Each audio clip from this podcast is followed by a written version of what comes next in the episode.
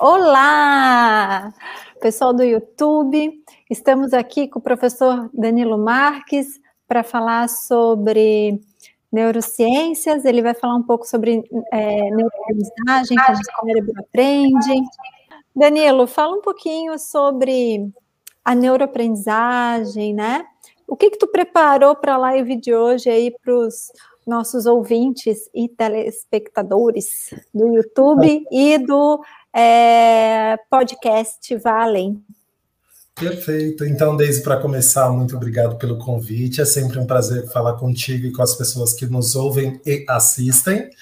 Uh, pessoal, eu, até por ser um amante do cérebro e do funcionamento dele e ser educador, eu trouxe para esse bate-papo algumas reflexões que a gente faz a respeito dessa relação que o cérebro tem com o processo de aprendizagem, né?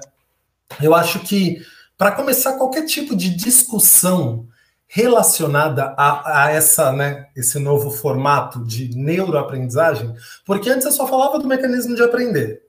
Aí, de repente, a neurociência explodiu, se desenvolveu, e eu descobri que dava para colocar o neuro na frente de um monte de coisa.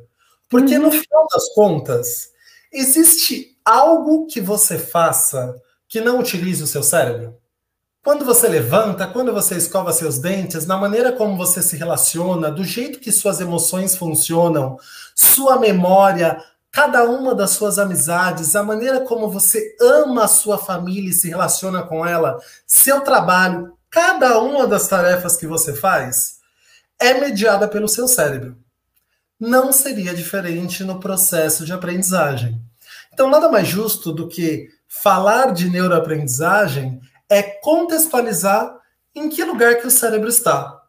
Porque pensa assim, é, como seres humanos, nós, so, nós somos organismos vivos em um mundo cheio de experiências para viver. Só que nossa mente, nossa consciência, ela não acessa o mundo diretamente. Afinal, tudo que nós somos também é um produto do funcionamento do nosso cérebro.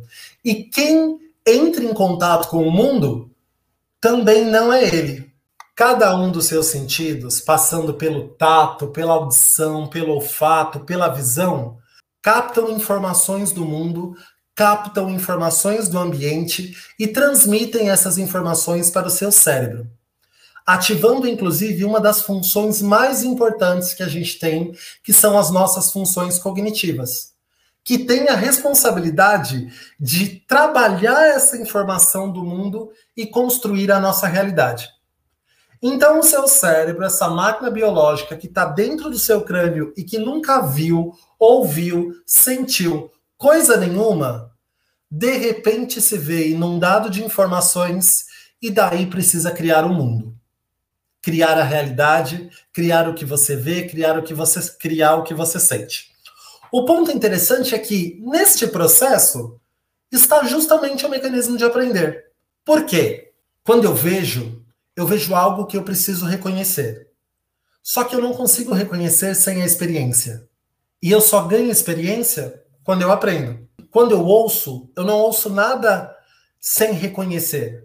Só que para reconhecer, eu também preciso da experiência.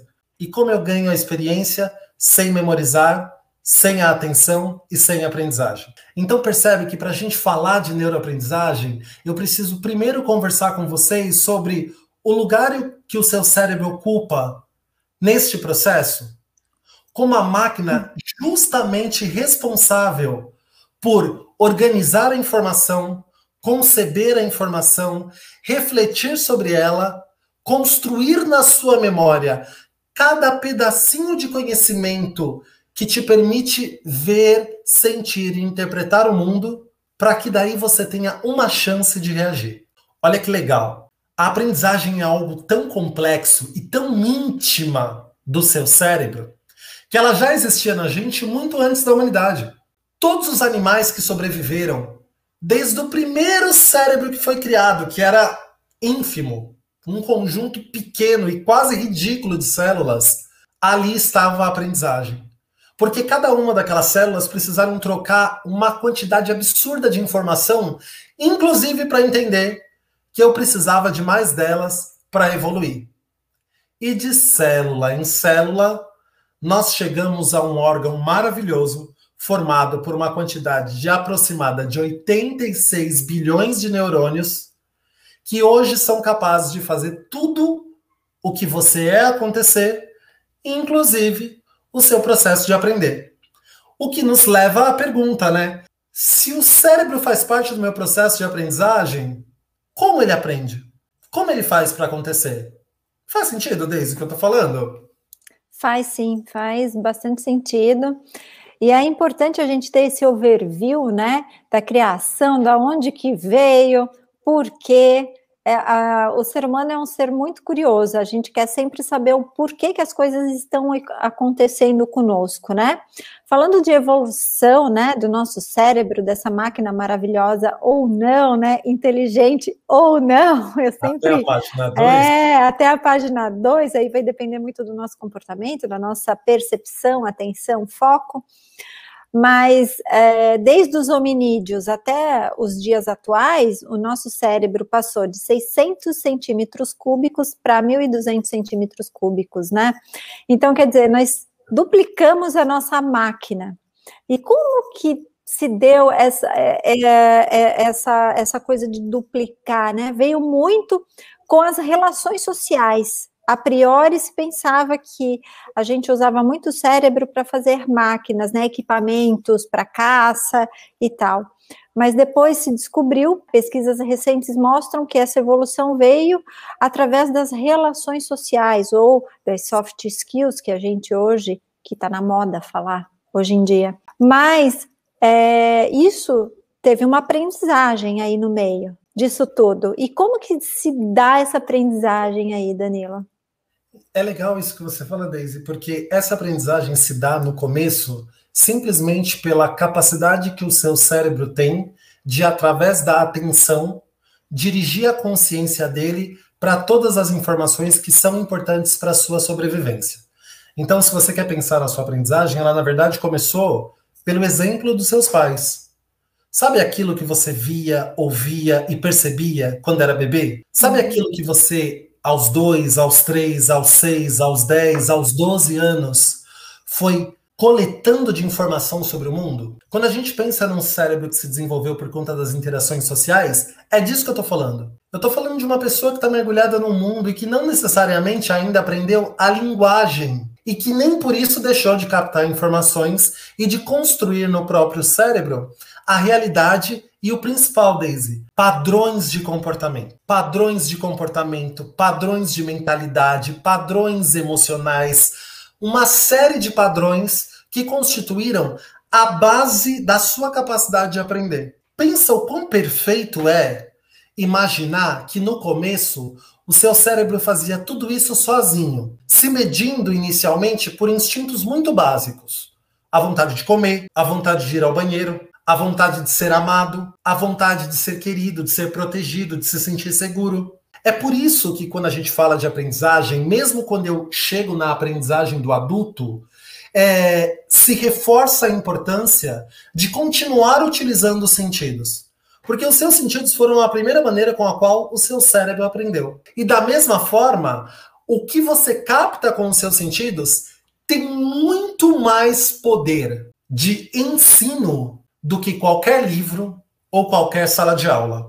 Eu costumo, tem uma frase que eu costumo utilizar muito nas minhas aulas, que trata justamente sobre isso. Eu digo assim: a aprendizagem acontece fora da sala, porque não existe nada que eu possa ensinar numa sala de aula que vai resistir aos hábitos da sua vida. O seu cérebro ele aprende principalmente por aquilo que você vive, por aquilo que você faz e pela coerência que aquilo que você faz tem com a sua sobrevivência. Então, se eu te trago para uma sala de aula e digo para você assim: a partir de amanhã é fundamental que você pare de tomar refrigerante. Porque não é verdade, Daisy? Refrigerante tem açúcar, refrigerante faz mal para os seus rins, refrigerante aumenta a velocidade, pode dar gastrite, pode causar uma série de problemas. Só que quando você era pequeno, na sua casa não se bebia água. Quando você chegou na adolescência, era chato e era feio você querer água, né?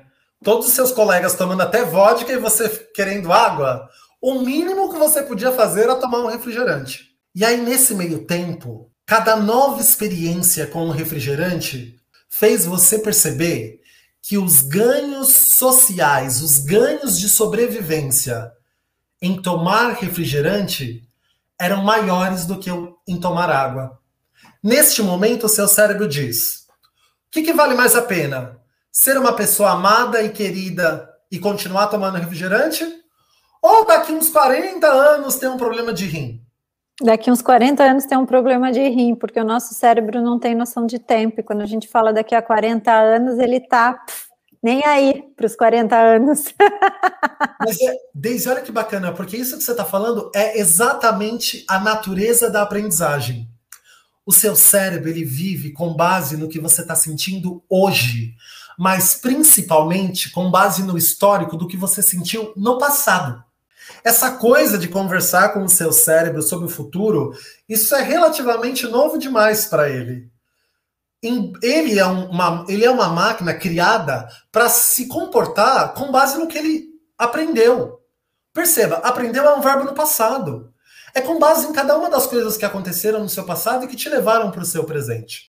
Fazer aprendizagem sem ter a consciência de que antes de mais nada, você precisa rever as suas experiências, ressignificar o que você aprendeu. Fazer aprendizagem sem ressignificação é como dar um tiro no pé, porque você vai encher o seu cérebro de informações que para ele não necessariamente serão relevantes. Especialmente quando cada nova informação foi extremamente contrário à maneira como ele levou a vida dele até hoje. Faz sentido isso? Faz porque são criações de hábitos, né? Então, Exato. todos os nossos valores, as nossas crenças, tudo que é aquilo que a gente traz da família e o que a gente passa para os nossos filhos, fazem parte do nosso habitué. E quando eu repito, repito, repito, isso já está em mim. E eu tenho sempre um ganho secundário, porque o cérebro, tudo que a gente faz, tem um ganho secundário, né? Exatamente. Então, para eu trocar essa, essa, não a vontade, porque a vontade eu vou ter que tomar refrigerante por um bom tempo ainda, mas para eu trocar esse meu estilo de vida, por isso que é tão custoso trocar o estilo de vida, né? A gente sofre, né? Por quê? Porque a gente tem aquele hábito errado da família, né? Que já traz para a nossa infância, para a adolescência e nos tornamos um, um adulto que quer mudar e sofre né? Tem a sofrência toda para essa mudança.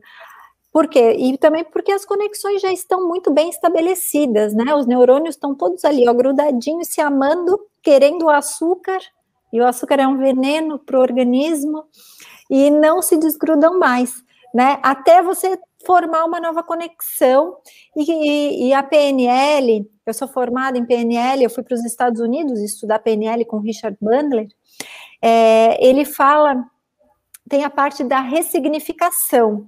Quando a gente ressignifica as coisas na nossa vida, né, a gente consegue é, fazer com que coisas que não fluíam passem a fluir. Então, existe uma técnica né, da PNL, existem várias, mas a, a, ressignificação é uma delas. A gente pode ancorar outras coisas, né? E nós, para mudar, para essa mudança de hábito, né? Mas eu quero saber de você o que, que a gente pode fazer, Danilo, para o cérebro, né, não sofrer tanto. É, sofrer, ele vai sofrer para mudar de hábito, né? Mas o que, que a gente pode fazer, né? Quem está nos ouvindo, o que, que ele pode fazer para mudar esse hábito aí? Daisy, olha que interessante. Se a gente pensar que a base da, do ser humano é o afeto, o principal segredo para a modificação de uma aprendizagem, o principal segredo para sofrer um pouco menos com uma mudança é construir novos vínculos afetivos. É ter a oportunidade, por isso que a ressignificação é tão utilizada e é tão importante, é ter a oportunidade de estabelecer novas conexões, principalmente afetivas, que gerem novas fontes de prazer, novas fontes de alegria, de satisfação, de autorrealização, de amor próprio, de felicidade, que possam fazer com que o ganho secundário daquele hábito que eu quero que acabe se torne cada vez menor em relação ao ganho do novo hábito. Então, por isso, quando a gente leva isso para a aprendizagem na educação física, eu gosto muito de citar, de citar a educação física, porque ela é um exemplo perfeito do que eu quero dizer. Quando você começa a tentar fazer um exercício físico, no momento, no, no começo você odeia. Você não vê vantagem naquilo de jeito nenhum.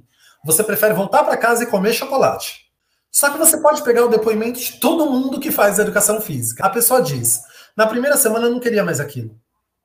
Na segunda semana eu queria um pouco menos.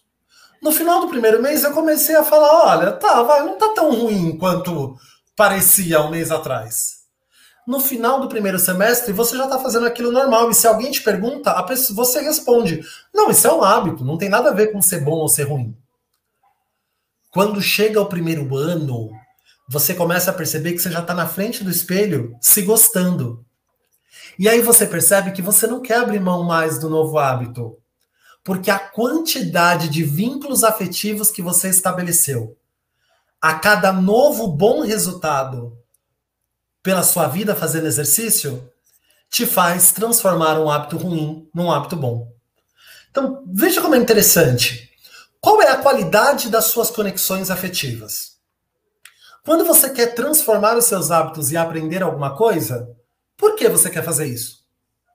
O que, que aquilo significa para você? Qual é a relação desse novo aprendizado com os seus sonhos, com as suas aspirações e com aquilo que você quer para sua vida?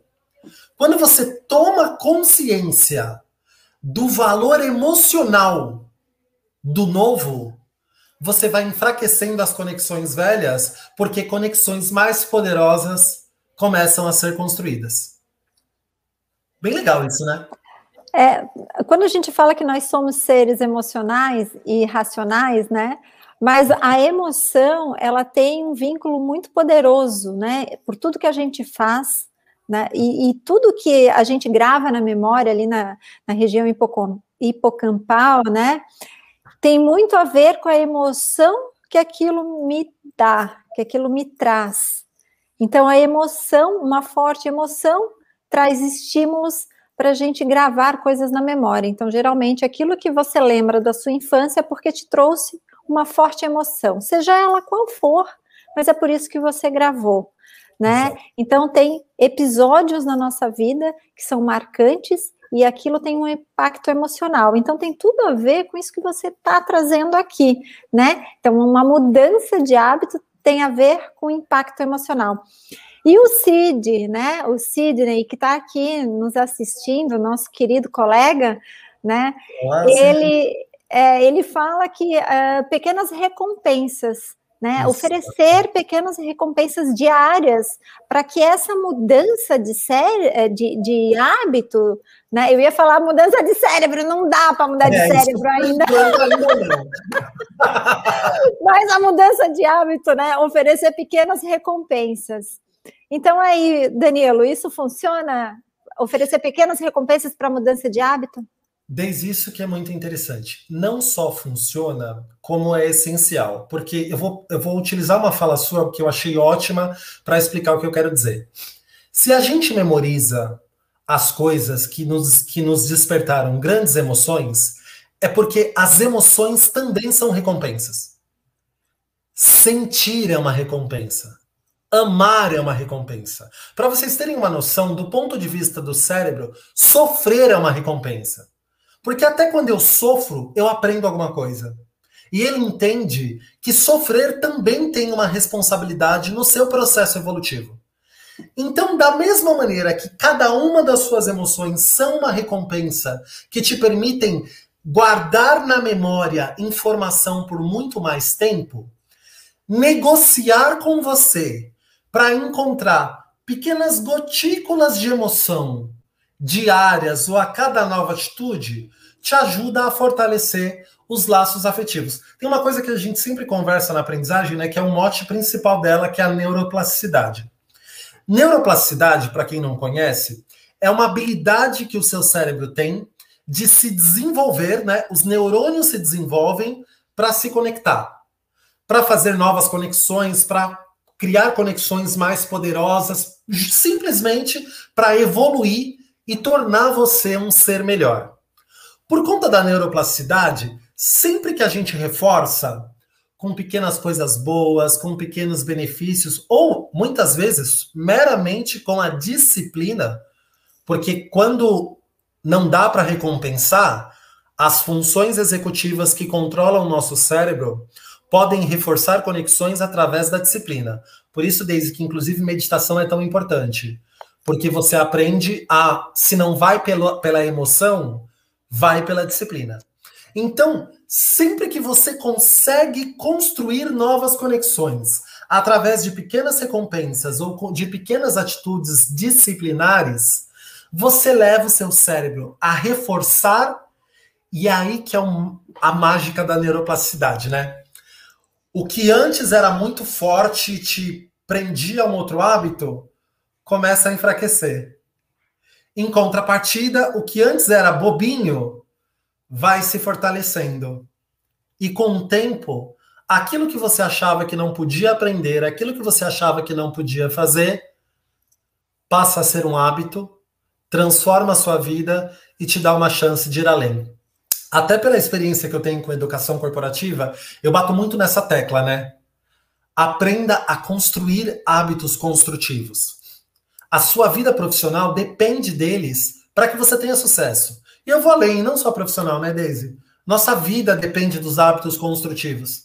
Só que hábitos construtivos só, só surgem da sua consciência, primeiro, de que eles são possíveis, né?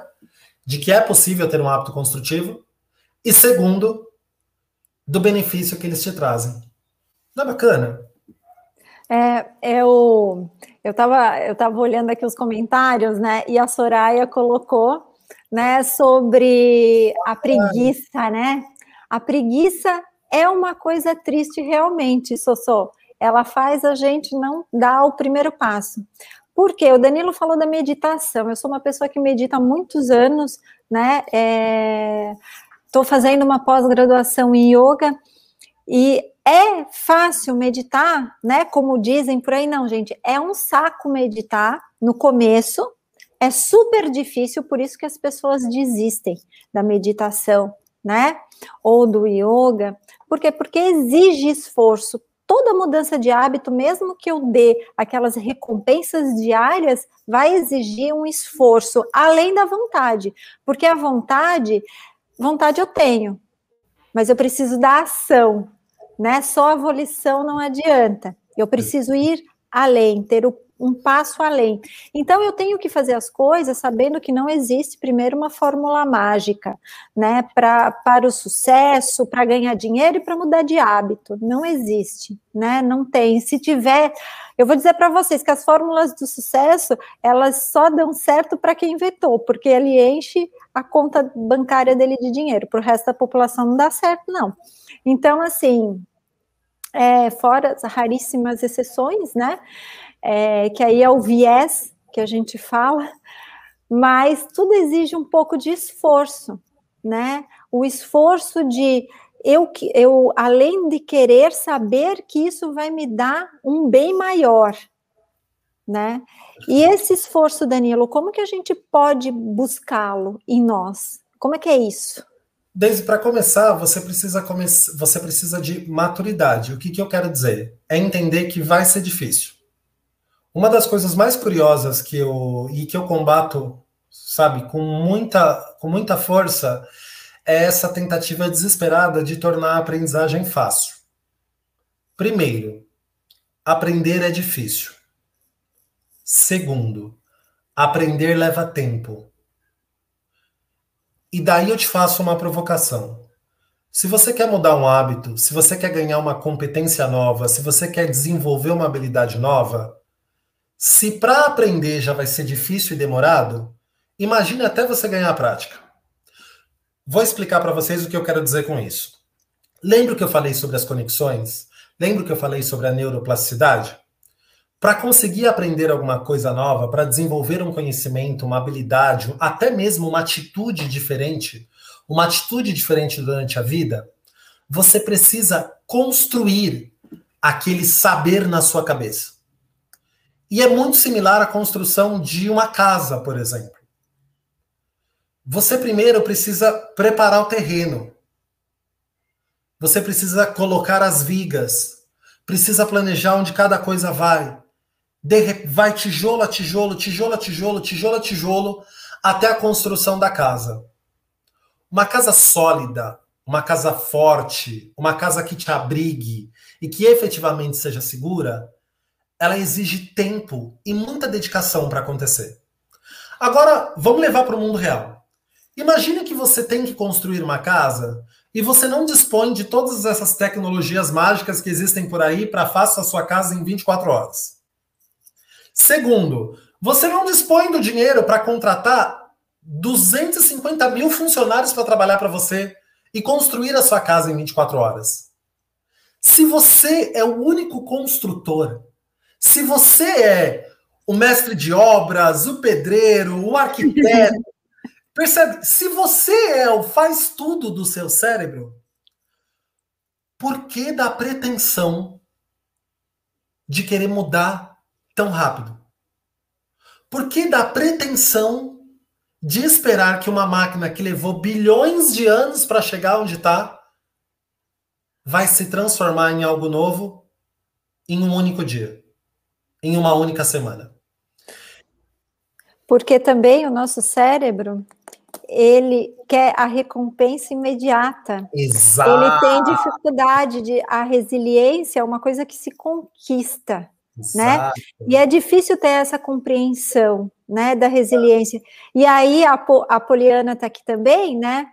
E é, e é muito interessante entender isso no ensino-aprendizagem. Geralmente, quando a gente não dá limite aos filhos, né? Quando a gente tem essa dificuldade de não dar algo que ele quer imediatamente, aquilo não faz bem, não é o que ele deve receber naquele momento. Quanto mais a gente cede, menos resiliente essa criança vai ser também. A gente tem o teste do marshmallow hoje para comprovar isso. E aí, a dificuldade de quando chegar lá na fase adulta, né? Exato. Quando chegar lá na fase adulta, a gente não ter é, essa resiliência toda para mudar um hábito. Isso tem tudo a ver com essa construção da casa que eu quero construí-la em 24 horas, né? O que eu levei a vida toda para ter né, aquele hábito ruim, eu quero mudar em 24 horas. Então, a resiliência nessa hora é importante. E a meditação, como tu falou, ontem eu fiz uma live com a Annelise Laranjeira sobre é, atenção plena, que é o mindfulness, né? É muito novo para a nossa é, sociedade, por isso que talvez não tenha compreensão do que aquilo vai fazer bem, né? Mas isso ajuda nessa construção, não é, Danilo? E não só é, Daisy, porque olha que perfeito. Se a gente está falando de um adulto que passou uma vida inteira recebendo sim, a primeira coisa que ele precisa mudar antes de qualquer outra mudança é a capacidade dele de ouvir não. Então, olha que legal, Daisy. Se já estava difícil construir a casa antes, agora ficou um pouquinho mais complicado, porque você tem dois trabalhos. Você precisa destruir a construção anterior que te enfraqueceu começar uma construção nova para desenvolver a resiliência enquanto faz a sua aprendizagem acontecer. tá fácil, né? Quase nada, né? E aí eu acho muito legal, Daisy. Você concorda? Quando a gente consegue enxergar a, a graça na coisa, você começa a descobrir que não é um processo impossível. Ele é difícil? É. Ele vai levar tempo? Ele é. Mas a coisa mais libertadora, e eu digo que isso é libertador, porque não tem nada mais incrível do que saber que você não é prisioneiro do que te faz mal, é que com um pouquinho de vontade, mas principalmente com uma dose de paciência e disciplina, não há nada em você que não possa ser feito novo.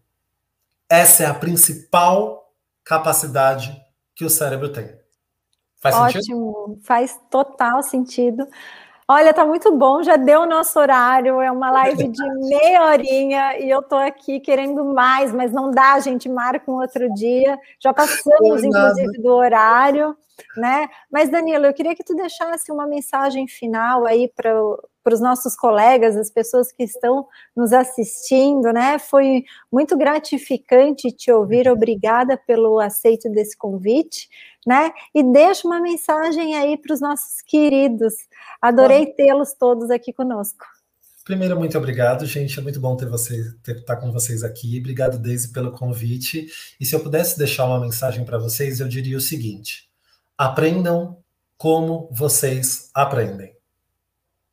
Dirigir sem habilitação até que é possível, mas as chances de você meter o carro no poste é muito maior. Quando você não sabe como seu cérebro aprende, para que tipo de caminho ele vai te levar? Já pensou nisso? Pois é, boa reflexão. Fiquem aí, não seja um barco à deriva, seja o comandante desse barco. E obrigada, Danilo, novamente. Obrigada a todos Mas, vocês aí que nos assistiram. Um tchau, beijo tchau, grande tchau. e até a próxima. Tchau, tchau, até gente. Mais.